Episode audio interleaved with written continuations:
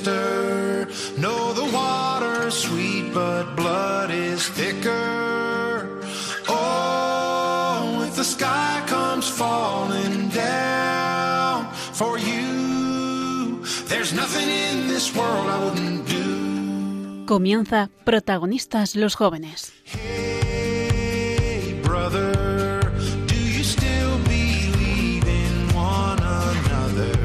Hoy con cursillos de cristiandad.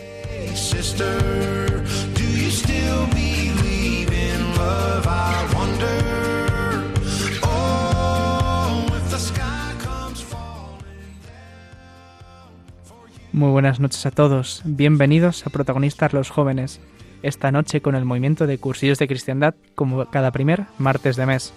Yo soy Juan Rivas, vuestro locutor para esta hora de la noche. Como siempre me acompaña Paula Sánchez en el cuadro de mandos. Hoy traemos una invitada que desde luego no nos va a dejar indiferentes, así que no os perdáis Protagonistas los Jóvenes con cursillos de cristiandad, hoy en Radio María.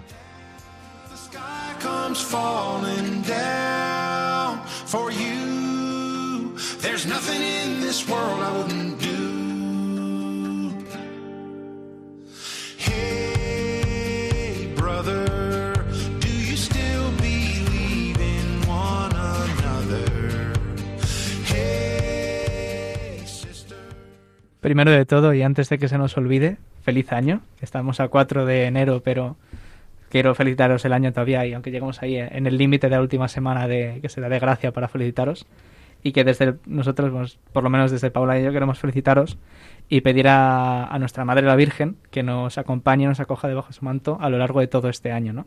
Sí que es cierto que, que va a ser que va a ser un año interesante, ¿no? Por lo menos para muchos de nosotros y creo que pedirle por lo menos a la Virgen eh, de parte desde nosotros y desde cada uno de nosotros pedirle que nos acompañe este año más aún de lo que nos acompaña hasta ahora va a ser muy importante y muy beneficioso para todos. Pero sin más, comienza enero, ¿no? Y ya estamos aquí, de vuelta. En enero es donde muchos de nosotros, por lo menos algunos que tenemos la costumbre, asumimos los afamados compromisos de año nuevo que mucha gente dice que no cumple. Pero esos nuevos retos, esas ventas, esos objetivos que se marcan, ese, pues quiero llegar a pues, conseguir este puesto de trabajo, quiero ascender, que quiero estar mejor con mi entorno de amigos, quiero estar mejor con mi familia, quiero no pelearme con mi hermano si eres más joven, ¿no? A lo mejor que a mí me pasa con mi hermana, me frustro mucho y me peleo, pero es uno de mis compromisos. Y por eso, eh, este año, pues este primer programa vamos a hablar un poquito de esto, pero antes, Paula, buenas noches, ¿cómo estás? Hola, buenas noches y feliz año lo primero. ¿Cómo, cuéntame, ¿tú cómo vives este inicio de año? Bueno, este concretamente pues acabo de salir de cuarentena, entonces pues distinto a todos los años y, mm, y bueno, aunque bueno, a mí me ha venido bien en verdad, aunque Nochebuena y, y Navidad pues la haya tenido que pasar encerrada en una habitación difícil y triste, No es divertido. Claro. em, también me ha venido bien, pues un poco para hacer parón, un poco de recuento de año, que pues para ver lo que he conseguido, lo que no, las cosas que me han pasado, ¿no? Y al final me ha venido un poco bien ver todo esto con perspectiva. Entonces, yo, por ejemplo, año nuevo, em, pues es, como tú comentabas, pues al final, pues eso, haces un poco de análisis, ¿no? De todo el año, de lo que has cumplido, te pones compromisos para el año siguiente y todo. Y es que además, eh, en mi familia tenemos la costumbre del día de año nuevo, cada uno escribimos en un papel eh, objetivos que nos ponemos para el año que empieza. Y al siguiente año los leemos y vemos lo que hemos cumplido y lo que no, ¿no? Entonces, pues tal cual, pues, eh, pues como lo vivo, pues como una época, pues eso, de ponerme metas, objetivos y me ayuda también a empezar el año como un poco motivada, ¿no? Esto suena como muy cuadriculado, pero luego en verdad si no cumples algo tampoco pasa nada, ¿sabes? Porque muchas cosas porque porque no tienen que ser así ya está y tampoco es ningún tipo de fracaso, pero bueno, sí que es verdad que nos ayuda un poco pues a iniciar como motivados el año. Sí, es, que, o sea, me pasa lo mismo. Yo no hago la lista con mi familia porque a lo mejor somos. Yo soy más ingeniero y soy muy, sí que es cierto, soy muy cuadriculado y se me queda mucho la cabeza. Y es cierto que a la hora de pensar en estas cosas siempre como cuadriculado de, pues tengo que hacer esto, tengo que conseguir esto, tengo que llegar a esta meta, tal. Pero me pasa muchas veces, no sé si a ti te pasa, que a veces estas metas están más relacionadas con las cosas del mundo, con las cosas de, del día a día, de la tierra, de, pues tengo que, pues quiero conseguir un trabajo, quiero sacarme este máster, reventar esta asignatura. Justo el gimnasio, no sé El qué. gimnasio, justo, la Sí. mítica, el gimnasio que empieza en enero y ahí todo el mundo se va a la mitad, en, en febrero ya no hay nadie. Y, y a veces, y a mí me pasaba eso hasta hace relativamente poco, hasta el año pasado, el anterior, ¿no? y que siempre me comprometía a principios de año con compromisos que tenían más que ver con, con eso, con trabajo, la vida estudiantil, la vida laboral, etcétera, etcétera, etcétera, ¿no? Y mm, me olvidaba de meter a Dios. Me olvidaba de meter a Dios en esa ecuación de mi plan de vida ese año, mis objetivos del año. No estaba Dios en ninguno de ellos. A lo mejor aparecía eh, a mitad de iniciar, anda, mira, si Dios tiene que estar, ¿no? Un bofetón que me llevaba de recordatorio interesante. Y es que este creo que es uno de los grandes errores que nos pasa a muchos de nosotros ahora, en esta época. Y es que nos olvidamos de él, de meterle en nuestros planes. Y de tenerle en nuestros planes es, como ya hemos hablado en los últimos, en todos los programas que llevamos desde septiembre de este curso, es una de las cosas más importantes, porque nos ayuda a orientar nuestra vida.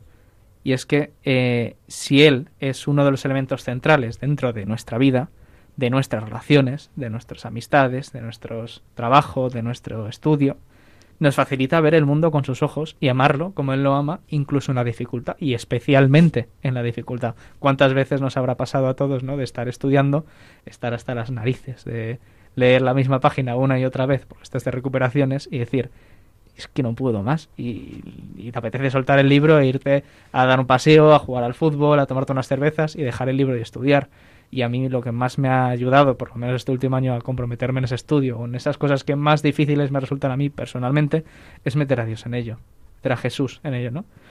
Y como ya os hemos hablado en otros programas, cuando metemos a Dios en nuestro día a día, como por ejemplo Ana Manuela, que lo metía en su horario y ofrecía cada hora del día por una persona concreta, y decía, pues esto, esta hora por esta persona. Y cuando estaba ahí en los últimos 20 minutos, 10 minutos de esa hora, decía, es que no puedo más, estoy cansada, tal, pero venga, los últimos 5 minutos por esta persona, venga, a tope y decías, pues es que hay hasta, hasta pequeños detalles que pueden ayudar para ir caminando en santidad, ¿no?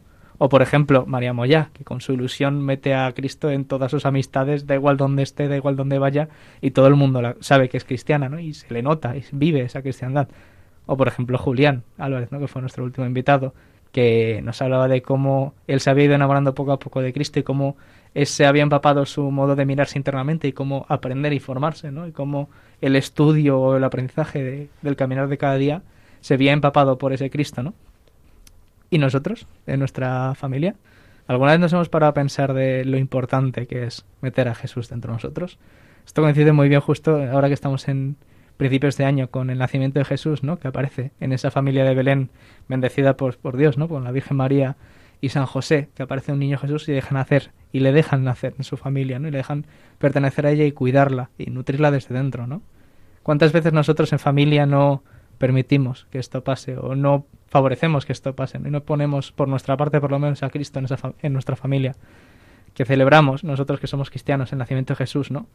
Y que queremos vivir ese nacimiento también en nuestra familia y yo también me pregunto, y aprovechando estas navidades me lo he preguntado, ¿no? Porque fue una familia de un sacerdote de mi parroquia que es muy bueno, se llama Gonzalo, es, un espectáculo de hombre. Y me, me, surgió la pregunta a raíz de su, de su familia que era, ¿y yo dejo nacer a Cristo en mi familia? ¿Tú, Paula, dejas que Jesús nazca en tu familia? Jo, es que es una pregunta muy difícil, ¿eh? Pero porque, pues ya lo hemos hablado también muchas veces que al final, ¿verdad? Como que es quizá el, ambiente donde más cuesta muchísimas veces. Es como muy fácil salir de casa y pues eso, pues eh, ayudar a otra gente, rezar por los demás y todo, pero a veces eh, con los de casa con, como con los que más cuesta. Entonces es un trabajo, también es, puede ser un muy buen propósito para este año y, y, yo desde luego que, que, después de muchas frustraciones de decir, jo, es imposible mi familia meterlo eh, a Jesús y tal, pues, eh, pues me encuentro ilusionada con conseguirlo, ¿no? Sí que es cierto que, bueno, mi, mi madre también está en su proceso de conversión también, está yendo a catequesis y todo eso, con lo cual ayuda. Mi hermana también este año va a hacer la comunión. Entonces digamos que es, que poco a poco, sin hacer absolutamente nada, mi familia se va empapando y, y no sé, y como que ya mm, es hay otra mirada en la familia, ¿sabes? Hay otro ambiente, ¿no? Sí. Sí, pero bueno, eh, como te digo, o sea, es difícil, es un proceso, pero joder, al final ver la realidad que hay ahora tan distinta a la que había hace unos años, pues digo, joder, es que es que... Qué gusto. Qué gustazo, sí, sí, sí, o sea, qué gustazo y, y, hay que tener fe porque es que puede llegar hasta en los ambientes que más dudas tengas, que digas, pues que es imposible aquí esta persona, pues tú deja hacer y, y se hará. Y reza sobre todo, ¿no? Y, y ponlo en medio. Sí, y, sí, y pon por tu parte lo que puedas, ¿no? Para que eso suceda. Es, es que es justo eso. A mí me pasó lo mismo cuando mi... Porque yo era... O sea, mis padres no, eran católicos no practicantes, podemos decir, de ir a misa lo justo y necesario para hacer las bodas, bautizos y comuniones y poquito más. A lo mejor ir a misa los domingos porque tenían que llevar al niño a catequesis. Y mis padres, a raíz del cursillo, cambiaron mucho, muchas cosas en casa y cambiaron muchas formas de mirar en casa y tal, y todavía estamos en camino de, de crecer y cambiar, pero es cierto que ahora pues rezamos antes de, de, cenar, de comer, hablamos de Dios, hablamos pues de testimonio, hablamos de conversión, hablamos de muchas, de pues de la humildad que ha dicho el sacerdote, de lo que nos ha comentado en catequesis de los jóvenes, etcétera, etcétera, y se nota mucho más ese ambiente que tú dices de que da gusto, pues puedes compartir con sinceridad, ¿no? Y con profundidad. Y es que precisamente a esto viene un poco nuestra invitada de hoy a compartirnos a, contarnos un poco cómo vive ella su pequeña iglesia doméstica, cómo es ese testimonio de una familia que tal vez no necesariamente cree en Dios, ¿no? Pero que sí que intenta vivir ella por lo menos ese testimonio. Así que seguro que es un testimonio que no nos deja indiferentes.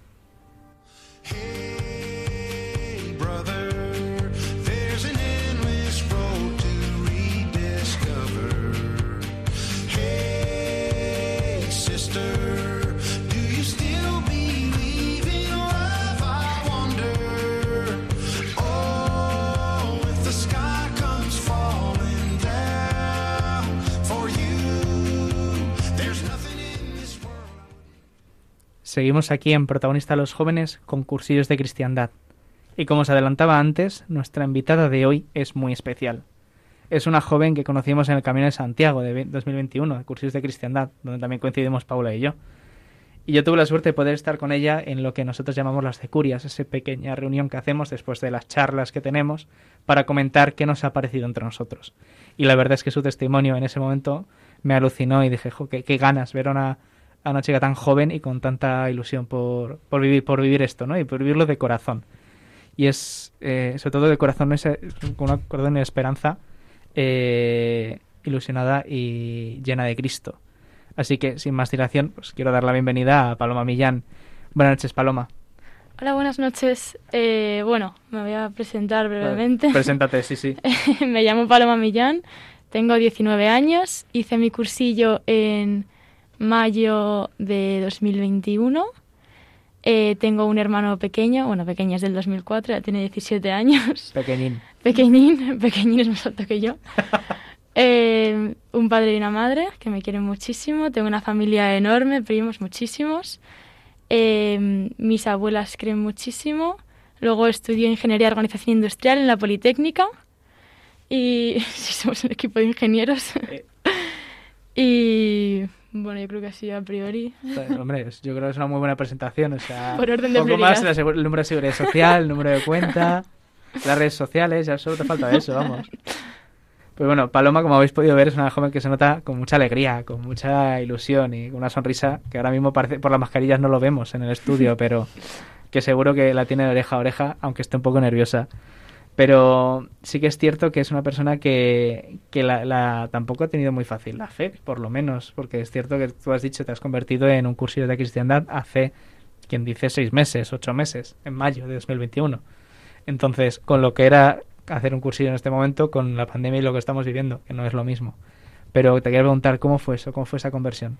Eh, pues, a ver, lo primero sí que sí que lo he tenido muy fácil porque yo creo que el Señor me ha cuidado para compensar por no tener fe en mi casa. Entonces siento que incluso lo he tenido un poco más fácil que el resto porque no me ha saltado nunca. Eh, pero bueno, yo eh, estoy bautizada, hice la comunión, mis padres venían con mi hermano y conmigo a misa eh, todos los domingos hasta que tuvimos, hasta que mi hermano hizo la comunión. Eh, -huh. Y después, bueno, estábamos en un colegio que la fe era, pues la fe aburri o sea, era una fe aburridísima. O sea, y para una niña de 10 años no, no tenía ningún tipo de atractivo, porque a mí, con perdón, no me importaba nada que fuese a pasar cuando me iba a morir. Yo con 7 años no pienso eso. Entonces no me importaba absolutamente nada no tenía nada que ver con mi vida. Después, cuando estaba en tercero de la ESO, me cambié a mi segundo colegio, en el que de repente las misas, o sea, era un colegio católico, pero las misas no eran obligatorias, no eran unos sermones larguísimos, y sobre todo yo veía que los profesores vivían su día a día distinto. O sea, yo llegaba un lunes al colegio y estaban sonrientes. Y tú les hacías o sea, pues todas las malvadas que puede hacer un niño de tercero de la ESO. O sea, mm, yo qué sé, es que les tirabas papelitos eh, a los profesores o mm, un día te portabas fatal y te sacaban de clase, pero no para castigarte o para gritarte, sino para preguntarte, ¿qué pasa? ¿Cuáles son tus circunstancias? ¿Por qué te comportas así? Y de repente veías personas que sin ninguna razón les importaba si se preocupaban muchísimo y de una forma súper gratuita te querían infinitamente. Entonces, claro, dices, ¿qué pasa aquí? ¿Y por qué es la el primer sitio en el que lo veo? Aparte de mis padres, lógicamente. Y pues nada, veía que, que todas las mañanas iban a misa en el colegio, que pasaban todas las mañanas por la capilla. Y, y, yo no me lo podía explicar porque para mí era un sitio que es que no te, no te aportaba nada, era un sitio incluso frío. Y entonces nada, empezamos a... Eh, empecé un poco a indagar y me explicaron por primera vez que Dios era alguien que estaba contigo en el día a día. Yo flipé, claro, porque digo, ¿cómo? O sea, yo pensé que era alguien que estaba ahí arriba, juzgándote desde arriba, mirando a ver si hacías algo bien o mal. Y resulta que no, que está aquí en el día a día, y no solamente para cuando hago las cosas bien, o para juzgarme si las hago mal, sino para ayudarme a levantarme. Y al principio no lo entendía, pero tenía esa curiosidad. O por lo menos esa envidia, bueno, dicen que no existe la envidia sana, yo creo que un poco sí. En estos temas estamos de acuerdo que sí existe una tipo de envidia sana. Sí, porque fue la que me llegó a decir, mira, yo quiero llegar un lunes contenta. O que, ¿sabes? Que no sea, que la vida no sea una carga. Y mm, esto era mi yo de, de tercero de la ESO. No sé si os podéis acordar de vosotros en tercero de la ESO. Pero, o sea, no sé, no sé cómo me llegó tanto. Eh, aún tenía la, cabeza en otras cosas. No era mi prioridad número uno descubrir qué pasaba, ni mucho menos. Pero bueno, viviendo que era lo que quería y, y nada, y seguí. Y en este colegio em, estaba, estaba muy instaurado el movimiento de comunión y liberación. Entonces, em, bueno, yo estaba quedando con un chico que hoy es mi novio, pero en ese momento pues me dijo, tal, venga, vente. Y yo le dije que no, como tres semanas seguidas porque claro, es lo típico de la gente que no crees una secta, no sé qué. Y yo, pues tampoco me quiero meter en una secta. Y entonces me llevó un día y, y me ayudó mucho.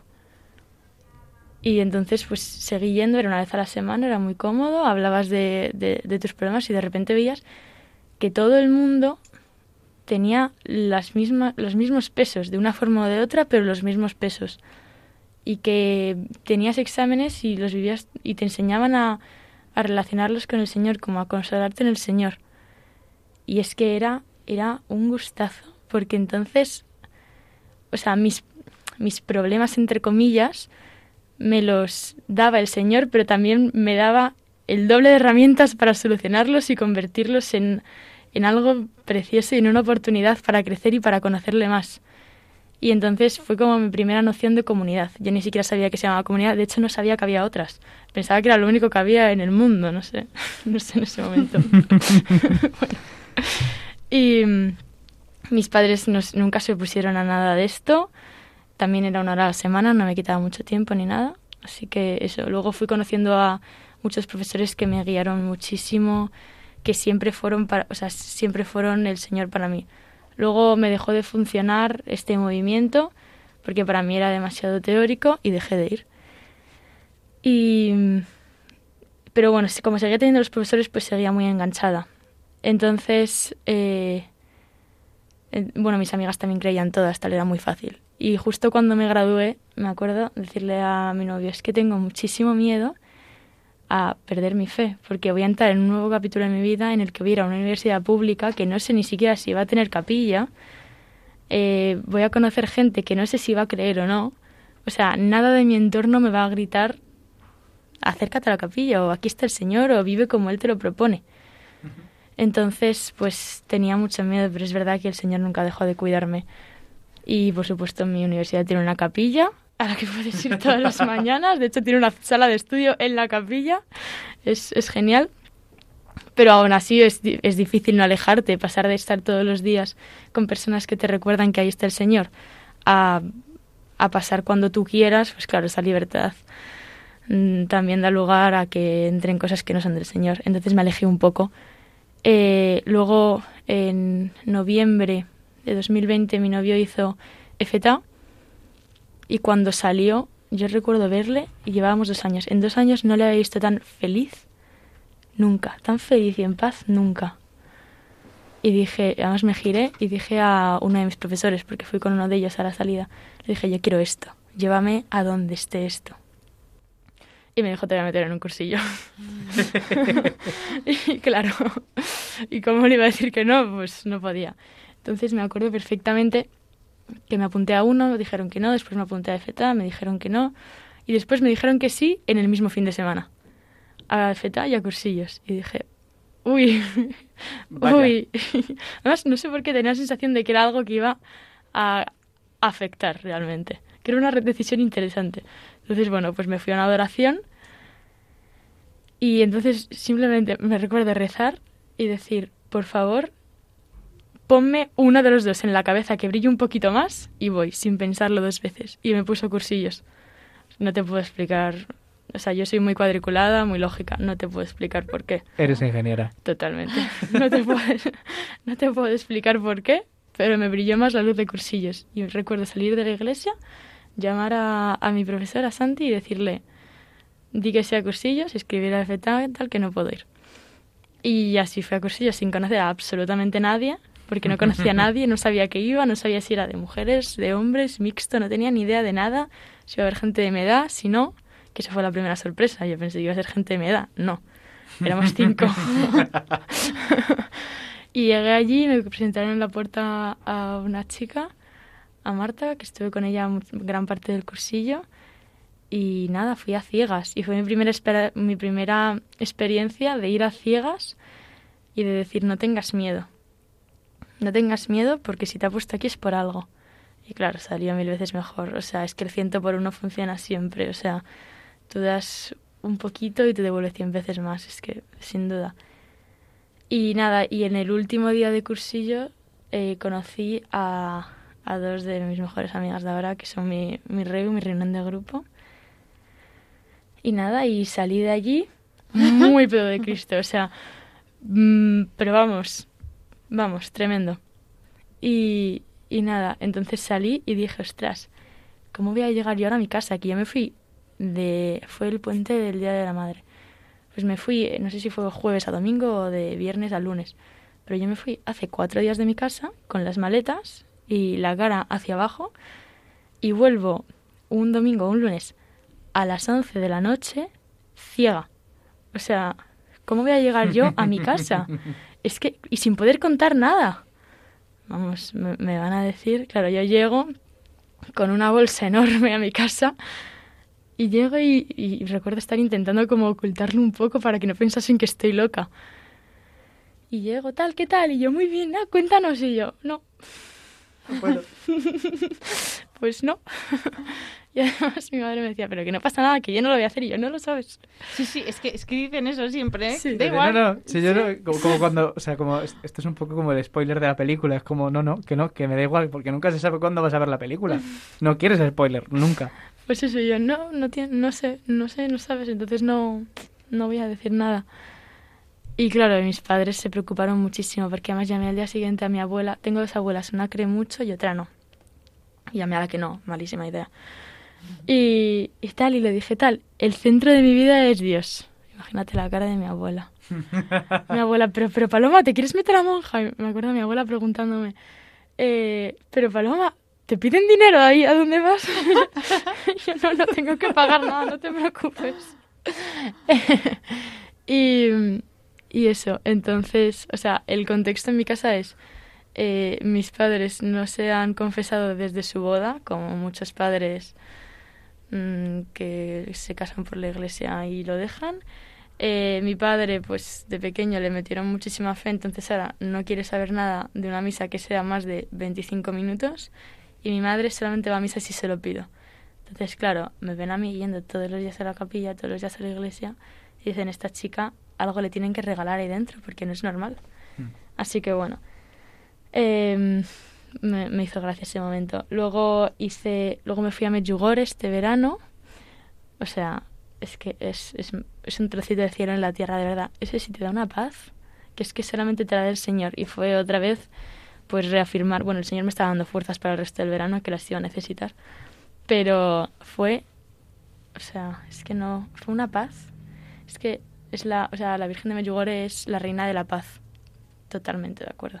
Yo no lo entendía hasta que llegué y dije, qué paz, o sea, es como si estuviese aislada pero a la vez no, o sea, aislada pero sin dejar de tener en cuenta que estoy en el mundo real y las cosas que pasan en el mundo real. ¿sabes? No es como que me meto en una cúpula sin móvil, no llamo a mis padres. No, estando muy bien en la realidad, pero a la vez estando en una paz que no es, no es de la realidad.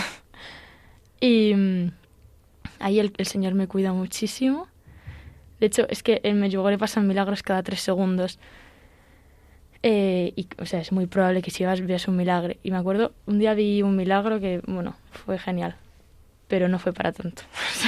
yo me esperaba que, oh, un milagro me va a cambiar la vida, si veo alguna vez un milagro en mi vida me va a cambiar la vida. No, no. Además es que estoy hablando después con un sacerdote y le dije, ¿qué me pasa? Porque tampoco me siento, ¿sabes? Además yo mi punto de vista lógico es como muy contra milagros. Y me dijo, porque es que estás acostumbrada a ver todos los domingos el mayor milagro del mundo y es que el Señor se haga cuerpo y sangre delante de ti. Y yo, es que ya, es que qué más decir. Entonces fue un paso hacia adelante en la fe brutal y seguir conociendo un Dios que me ama y que está dispuesto a levantarme, que está dispuesto a irse al confín del mundo para, para rescatarme. O sea, es que me puedo caer al pozo más hondo del mundo y va a bajar hasta allá por mí, estoy segura. Y claro, vivir con esa tranquilidad es genial para mí, pero luego llegas y ves que tu familia no lo vive así y, y que viven como, sobreviven. Y entonces es muy duro porque además eh, lo rechazan mucho. O sea, ellos no lo ven como un bien para mí. Pero bueno, al Señor le encanta hacer milagros. y entonces sé que a su lado nada es imposible. Él lo puede todo, vamos, no tengo ninguna duda. Eh, luego hice el Camino de Santiago, porque eh, Medjugorje para mí fue como recomponerme del año que llevaba, fue un año muy duro, y el Camino de Santiago fue tener claras cuáles eran mis prioridades. Y fue un momento en el que vi súper claro que quería que él fuese el centro de todas mis relaciones. Porque en el Camino de Santiago, a pesar de estar caminando 25 kilómetros al día, me dormía en paz, congelada y en paz. La verdad es que nos hizo mucho frío, no lo vamos a negar. Así que fue, fue, fue genial. Además, llegué al Camino de Santiago y me tocó dormir con gente que no conocía, porque claro, yo conocía a mis dos amigas de, mm, del cursillo, del cursillo que son mi reu, y justo ellas las pusieron a dormir en otro sitio. ¿Y con quién dormiste en el camino? Yo dormí con Ana, con Eva y con Sara. Pero claro, ¡Oh, qué guay! Sí, no, no, ves, es que el Señor me, cuida muchísimo. Lo que pasa es que yo no conocía a nadie. Entonces llegué y dije, qué divertido. no conozco a nadie. Pero claro, una vez más fue el Señor diciéndome, no tengas miedo, si estás a mi lado, esto te lo pongo yo. Y, y, y por supuesto fue lo mejor que me pudo pasar en la vida. Y y nada, y así fue como terminé yo la mitad de mi verano, que luego, o sea, luego también es bonito porque llegas, llegas a un sitio en el que yo llegué a Asturias, que es mi sitio de veraneo, yo nací allí, y, y ves, y estás rodeado de gente que no cree. Entonces, claro, tú vienes de Medjugorje y del Camino de Santiago, y, y llegas... Vienes en otro, en otro sitio. O sea, llegas en otra frecuencia. total, total, total, Yo llegaba volando. Total. O sea, para que os hagáis una idea, yo terminé el Camino de Santiago y al día siguiente me puse a trabajar de camarera. O sea, mis yo no sé cómo me mantuve en pie ese día. Pero... Madre mía, yo, llegué reventada, me acuerdo del camino. Las ampollas. emocional, de todo, de todo. Yo, me había reventado el, tendón de Aquiles. Y, con un bastón todo el rato. No, no, yo no, bueno, iba con el bastón, pero además es que luego tuve que hacer fisio durante un par de meses. O sea que, A ver, porque, a ver, yo es que llevaba 150 kilómetros andados, o sea, terminé el camino con 150, entonces, claro, quieras o no, dos semanas, 150 kilómetros, sí, son es mucho, un huevo. ¿Y te pusiste a trabajar de camarera al día Claro, Madre Claro, mía. entonces, pero o sea, tampoco lo recuerdo, o sea, horrible, Sí. pero igual que el Camino de Santiago, yo creo que he eliminado esa parte de, de mi cabeza. Yo también. el señor ha eli- ha eliminado borrarla, o sea, Pero quedémonos con lo bueno. no recuerdo tampoco tanto dolor, recuerdo un momento ahí de sentarme y decir, uff, esto me duele Sí. mucho, pero por el resto tampoco lo recuerdo tan horrible. Sí, a, mí, me- a mí me pasa que, que cuando, cuando estábamos ahí pasándolo mal, digo, yo esta gente no entiendo por qué lo hace, y esto no lo vuelvo a hacer. Y ahora lo pienso y digo, es que me encantaría volver a hacerlo. Totalmente, Es que yo pienso, en cinco años no vuelvo, ni de broma. De broma, me duelen aquí los músculos, no, No. puedo más. No lo recuerdo tan horrible. Eh, No, no- no era tan, tan malo como parece. No lo recuerdo tan horrible.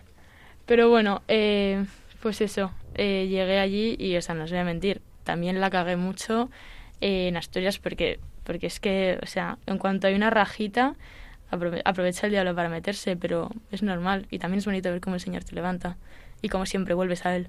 Y como cuando de repente vuelves un día y dices, ostras, es que, es que no me siento en paz.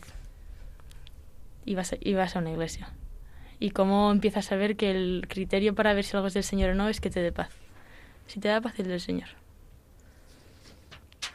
Y, ya está. Y luego, eh, y luego en mi REU es, mola mucho porque todas mis compañeras de REU, todas mis amigas, eh, su familia cree mucho.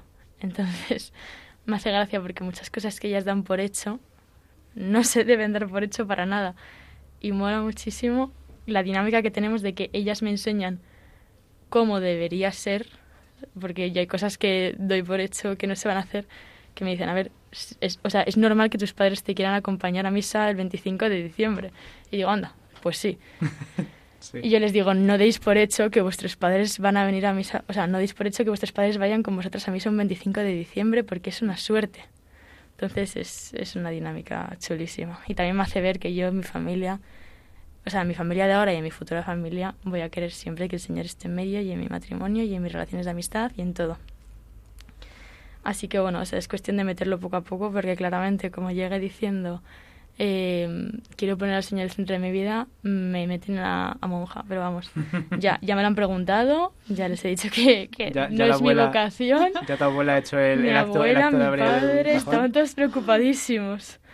Pero, pero vamos, entonces eso. Pues hasta ahora el Señor y yo hemos tenido un tira de floja precioso y seguimos teniéndolo, pero vamos, nunca me deja, nunca me deja ir. Ujú. Joder, pues me encanta, me encanta escucharte, Paloma, porque es que a mí me resulta tan, tan difícil, como dices, cuando estás pedo del Señor y vuelves de alguna experiencia así tan heavy, o no simplemente, yo por ejemplo salgo de aquí de Radio María, pues igual, pues salgo volando, Mm. pero claro, luego llegas eso a otra realidad y ves, joder, yo envidio, envidia sana, que cómo, cómo tú lo afrontas, ¿no? En plan, a mí muchas veces, es- buah, me caigo, te lo prometo. O sea, me cuesta muchísimo eh, mantenerlo, ¿sabes? O, o que esto me, me, me dé ilusión y fuerza para afrontarlo con mi familia o amigas o lo que sea.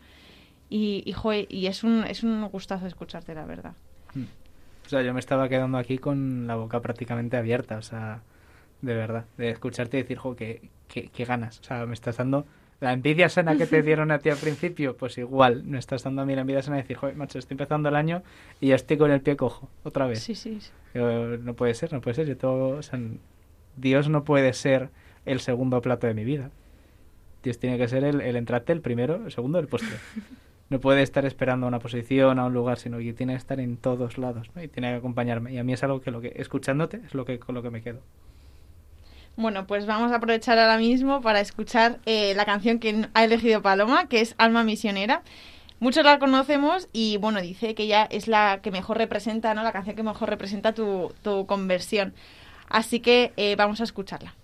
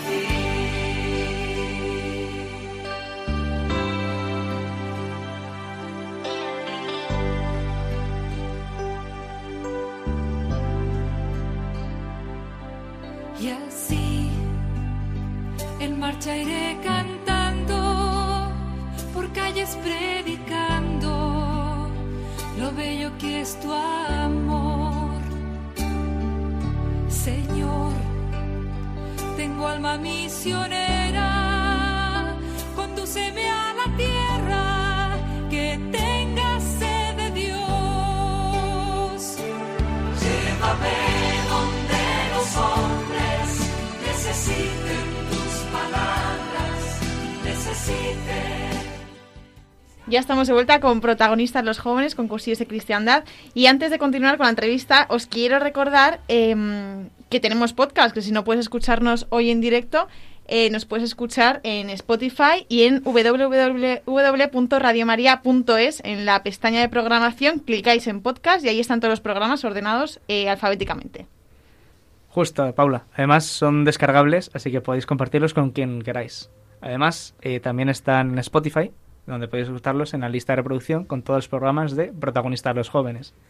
Y además, que esto lo hemos confirmado ya este año, que tenemos eh, correo electrónico al cual nos podéis Ay, contactar a nosotros, Sí, sí. que se nos pasó en el último programa por, por, por el trajín de, de tenerlo que cerrar en menos tiempo el programa, y que se llama Protagonistas los jóvenes 1, en número, Protagonistas los jóvenes 1, todo en minúsculas, arroba radiomaria.es, donde os responderemos y si podemos compartirlo, pues lo traeremos en el próximo programa.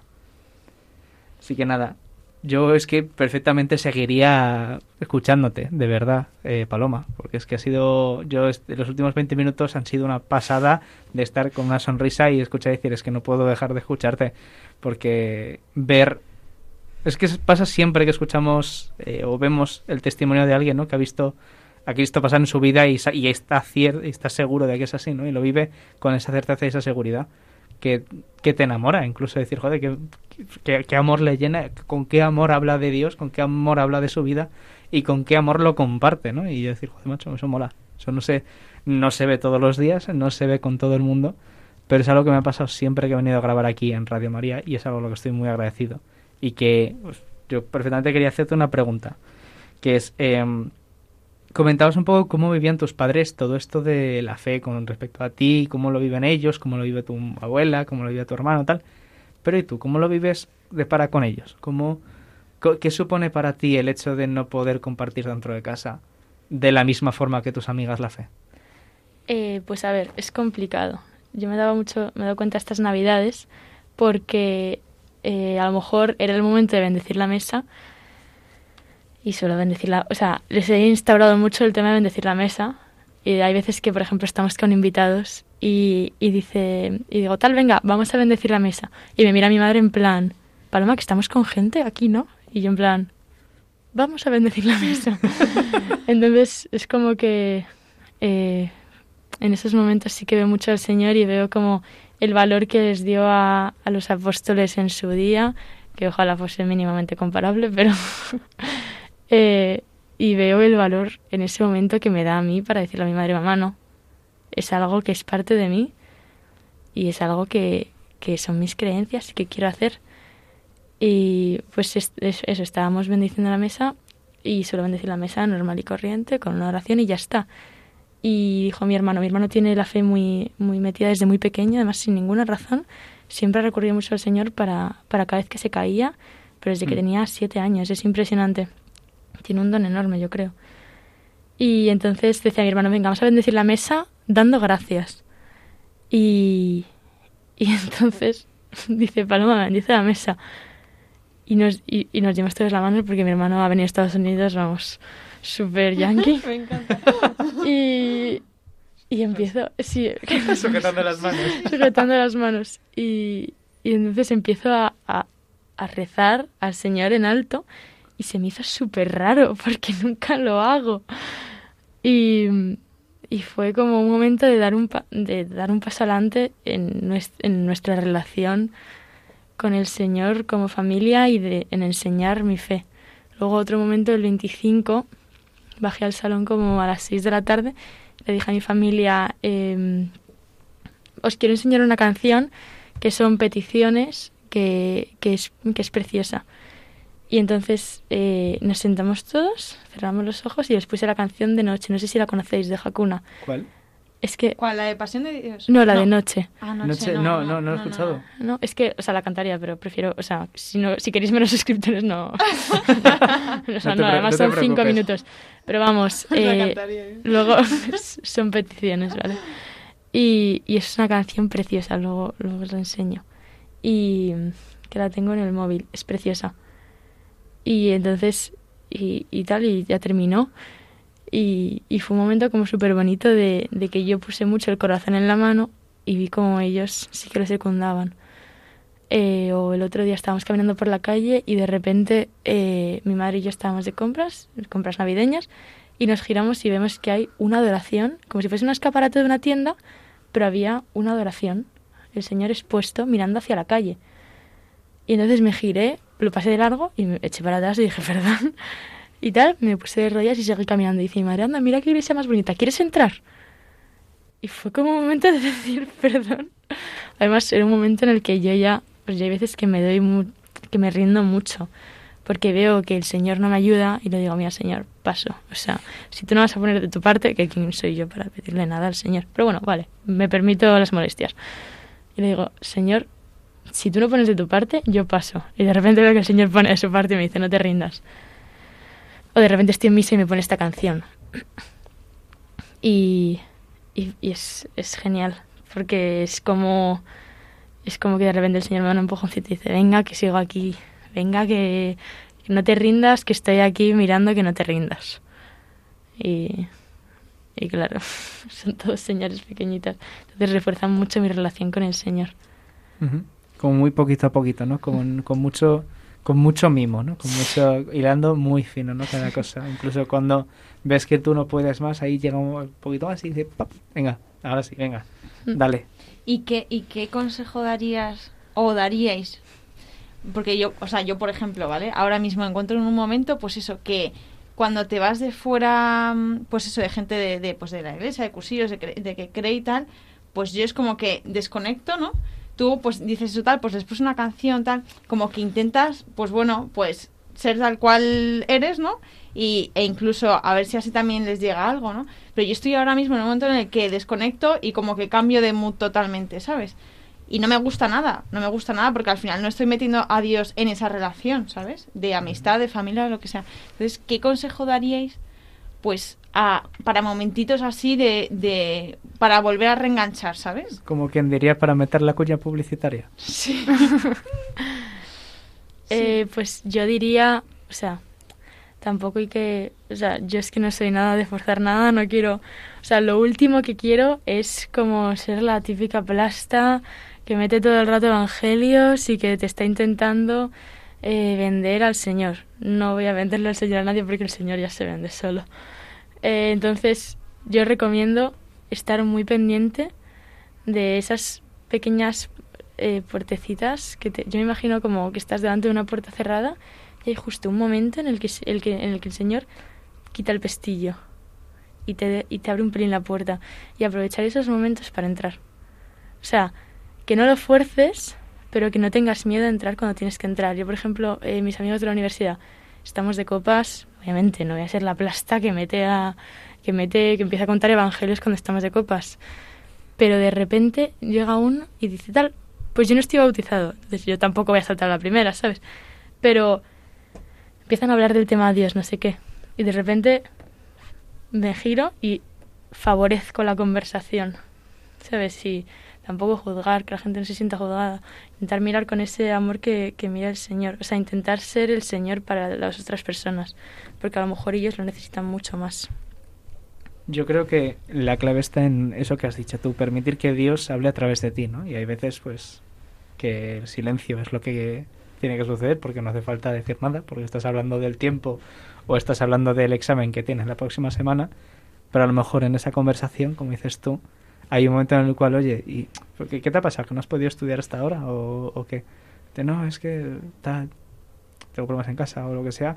Y ahí hay un pie para decir, oye, para lanzar el gancho. Si no lo cogen, pues mira, no lo cogen y ese momento no quieren compartir, pues ya está, están en su derecho. Pero yo creo que también es, la clave no es solo tener, eh, tener o sea, eh, hablar cuando hay que hablar o no hablar cuando no hay que hablar, sino tener tú a Dios presente en tu vida y, tenerle como algo central. Y es difícil hablar de algo que no vives todos los días. Al igual que para mí es difícil hablar de un partido de fútbol porque no me apasiona ni veo todos los partidos de fútbol, veo uno cada Pascuas y Ramos, pero oye, al día siguiente pues puedo hablarlo porque lo he visto. Si yo veo a Cristo todos los días y hablo con Él todos los días y acudo a Él todos los días y voy a misa todos los días y estoy confesado, concho, la cosa, la cosa es más fácil, ¿no? Y, y lo digo porque a mí me pasa esto, a mí me cuesta muchísimo vivirle en esa constancia del día a día y vivirle en ese poco a poco, en ese caminar. Y es a mí lo que más, las épocas que mejor he estado, que decíamos antes del pedo espiritual de bienes a tope, no tanto por pedo, sino porque estás con esa paz que tú decías, Paloma, de paz interior, decir, estoy, estoy feliz, estoy pleno, estoy a gusto y da, igual- o sea, da igual lo que me venga en el día, da igual lo que me pase, estoy con Dios y Dios está conmigo y nada puede conmigo y aquí tengo miedo, ¿no? Que es una cosa que has dicho mucho y que me encanta. No tengas miedo.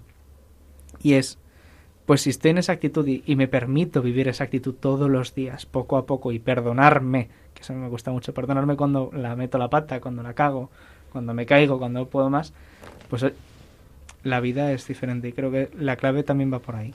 Eh, para esas circunstancias donde no sabes cuándo hablar de Dios para alguien o con alguien, aprovecha o A para buscar momentos donde se pueda suceder, es decir, no estemos siempre con ruido, con cosas externas de clase, eh, trabajo, eh, no sé qué, que si copas, que si tal, pues incluso en copas hay un momento donde puede suceder que es cuando la gente lleva uno o dos y está ya algo contenta, no, pero que hay momentos siempre. Y para aprovechar esos momentos lo mejor es que tú estés en el mejor momento posible que puedas, incluso aunque no sea exactamente el mejor, pues estés, no acabes de salir de, de un efectado o acabes de salir de la adoración, pues no, hay veces que acabas de venir de hablar con tus padres, estás cabreado, llegas a las copas con tus amigos y lo último que apetece es mencionar a Dios o mencionar a tal, porque vienes eh, enfundado y lo único que te apetece es coger la copa, pegarle dos tragos bien largos y decir, venga, otra más, ¿sabes?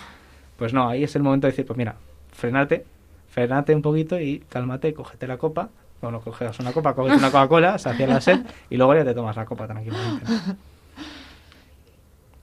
Pero sí, pero yo creo que la clave es esa, el vivir a Dios, que es lo que decías tú, es lo que tú intentas vivir, ¿no? Al final, y yo creo que es lo que me llevo de hoy, de intentar vivir a Cristo todos los días, en mi día a día, es lo que a mí me ayuda a poder tener la certeza de que Cristo está presente, ¿no? Y de que Cristo está eh, en nuestro tiempo y en nuestro día, ¿no? Y entonces yo creo que es la importancia. Pero, Paula, Hacemos una pregunta más. dale, Vale. venga, nos da tiempo a una. Sí, ¿no?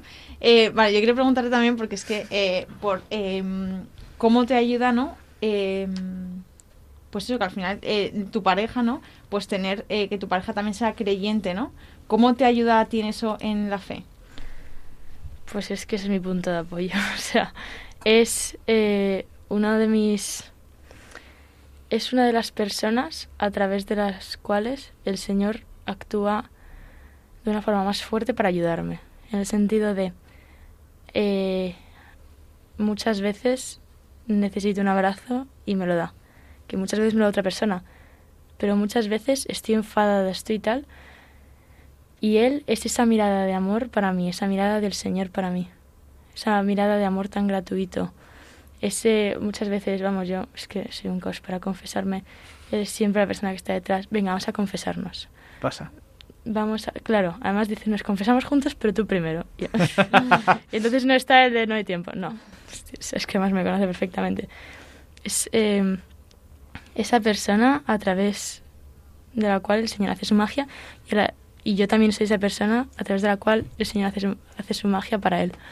Es precioso porque es, es igual de precioso cuando ves al Señor en otra persona que cuando tú eres el Señor para otra persona. Porque la mirada con la que tú miras cuando ves al Señor a otra persona, o sea, es que es, es, es la idea de la fe, o sea, es la idea de la comunidad, es, es, o sea, es todo. Y luego además tener a mi novio en nuestra comunidad, es que también hace Es muchísimo. que es brutal. es Sí. que es Es brutal. que también hace muchísimo. Entonces, lo hace mucho, lo hace mucho más fácil, porque eh, las relaciones en general están llenas de, de tentaciones, de grietas, de, de- de- del, del dolor con el que vienes tú, de jo, convivir el día a día con una persona, verla todos los días, o verla dos veces a la semana, tres. Eh, entonces, entonces, eh, no sé, es es una persona que te quiere incondicionalmente y que está ahí para ser el Señor para ti. Para mí es preciosa. Yo creo que mejor carta de amor antes de San Valentín no podías hacer. Ya te digo, yo también digo, "Joder, cuando lo escuche. Qué envidia me está dando. No, pero fuera bromas. La verdad es que eh, ahí está, es que lo has dicho. O sea, la clave es lo del final, esa parte del final que has dicho de ser capaz de ver, o sea, ser Cristo para otra persona y ser capaz de ver a Cristo en la otra persona es la clave. Para cualquier relación, allá donde estés, pero en un, en un noviazgo que intenta ser un noviazgo cristiano, un noviazgo católico, ¿no? Y que encima aspira al matrimonio, es, es lo esencial porque las dificultades van a estar, van a pasar de todo, como tú dices, vas a estar mal, va a estar él mal, vas a venir que estás echando humos, va a venir él echando humos, vais a estar cansados, vais a estar deprimidos, va a pasar de todo, pero si, si no perdís el, el norte, ¿no? Y no perdís ese, esa orientación de siempre tener a Cristo en la otra persona y a Cristo contigo para la otra persona, esto es de tres, eso es la batalla de tres. Batalla de tres es, es imposible de perder. Qué guay, qué guay. Bueno, pues si os parece, pasamos a las preguntas finales. Venga. Relámpago. Dale tú. Vale, pues vale, Paloma, no sé si sabéis un poco de qué van o no, pero... me escuché el último. ¡Ay, qué pena! Bueno, vale. Pues vamos allá. Preguntitas rápidas. Lo primero que se te pase por la cabeza, ¿vale? Vale. Venga. Si solo pudieses comer un plato el resto de tu vida, ¿cuál sería? Pollo empanado. Uh. Esa es nueva, que sí. Sí, sí, sí. es- es es- nuevo, pero, sí. pero soy fan, soy fan. Es soy muy fan buena, en invierno, en verano, es genial. Vale. Sí, siempre funciona. ¿Cuál es el sitio más bonito en el que has estado? Roma. Uh, no he estado, no tengo la suerte. ¿La canción que más contenta te pone? He venido a mí, no sé de quién es, pero es brutal escucharla luego, de verdad. Joder, tienes que pasar una playlist. Da Sí, mucha sí, sí. paz, la La verdad. playlist Paloma, A mí, Paloma me, la- a mí me la paso mi reus, en plan, estoy haciendo trampas. Playa, montaña. Playa. Bien. ¿Tortilla con o sin cebolla? Con. Me sienta mal, pero con. ¿Te sientes mal? Merece la pena. El sufrimiento merece la pena. Cuando vas a un bar, ¿qué pides? Eh, un tinto de verano. Muy bien, No. muy bien, Paloma. ¿Verdad? Eres- eh, yo creo que es la primera que lo ha dicho, como yo. sí, no, una cerveza. Es que un tinto de verano es como que refresca más. Es Bien. más. Siempre merece más la pena, siempre. Eh, No, no, Qué bien, no, qué bien. no me convences. ¿Cuál es el santo al que le tienes más devoción? Eh, es la santa de nuestra Reu, que es María Goretti. Anda, Santa María Goretti. Qué guay, qué guay, qué guay. ¿Última peli que has visto? ¿O serie? Eh, vi la de Atrápame si puedes. No, mentira. eh, en busca de la felicidad. Buenísima. Ay, qué buena Espectacular. es. Ay, me la volví a ver en bonita. Navidades, me encanta. Buenísima. Qué bonita. Es preciosa. ¿Algo divertido de cuando eras pequeña que recuerdes? Divertido. Gracioso. Divertido. Bueno, vale, gracioso.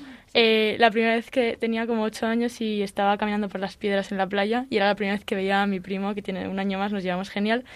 Y, y estaba mi padre detrás con mi hermano de la mano y yo iba sin cangrejeras. Me resbalé y me caí de bocas porque no sé por qué no se me ocurrió eh, utilizar las manos. Entonces me caí de bocas contra la piedra. Entonces justo levanto la cabeza, llega mi primo, Paloma, ¿qué tal? Y me ve con la frente sangrando. Además no me daba miedo el socorrista, todos hemos tenido esa fase y no quería ir al socorrista. Entonces iba por la playa con la cabeza sangrando y la gente me tenía que mirar en plan, esta niña llevarla al hospital, por favor. Ante todo orgullosa. mi madre me echó agüita y dijo, "Ala". A la pa'lante. No llores.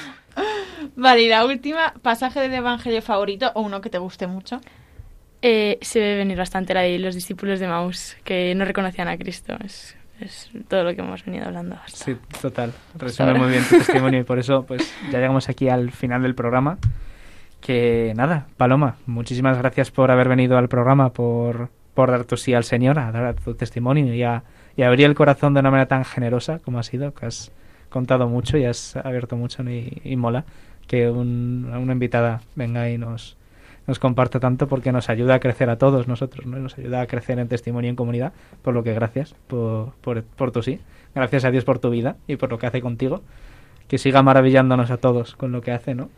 Y nada, me despido también de, de ti, Pablo, de que ha sido un placer como siempre. Este ya primer programa del año, ya tenemos el primero ya hecho y ahora sí, los siguientes a disfrutarlos. Y a vosotros, queridos oyentes, agradeceros eh, vuestro tiempo escuchándonos, que siempre se agradece, aunque nosotros pues hasta ahora no lo pudiéramos notar tanto, pero se notan mucho los testimonios y sobre todo las, las oraciones que tenéis por vosotros, que lo sabemos, que hay algunos que rezáis todas las semanas por, por este programa y por Radio María, eso se agradece muchísimo. Y sin más, pues yo me despido, ¿no? Eh, que disfrutéis muchísimo de esta noche y de la semana o de allá donde estéis, si estáis escuchando el podcast. Y sin más, nos despedimos aquí en Protagonista de los Jóvenes con Cursillos de Cristiandad. De. Muchas gracias, chicos. Adiós, gracias.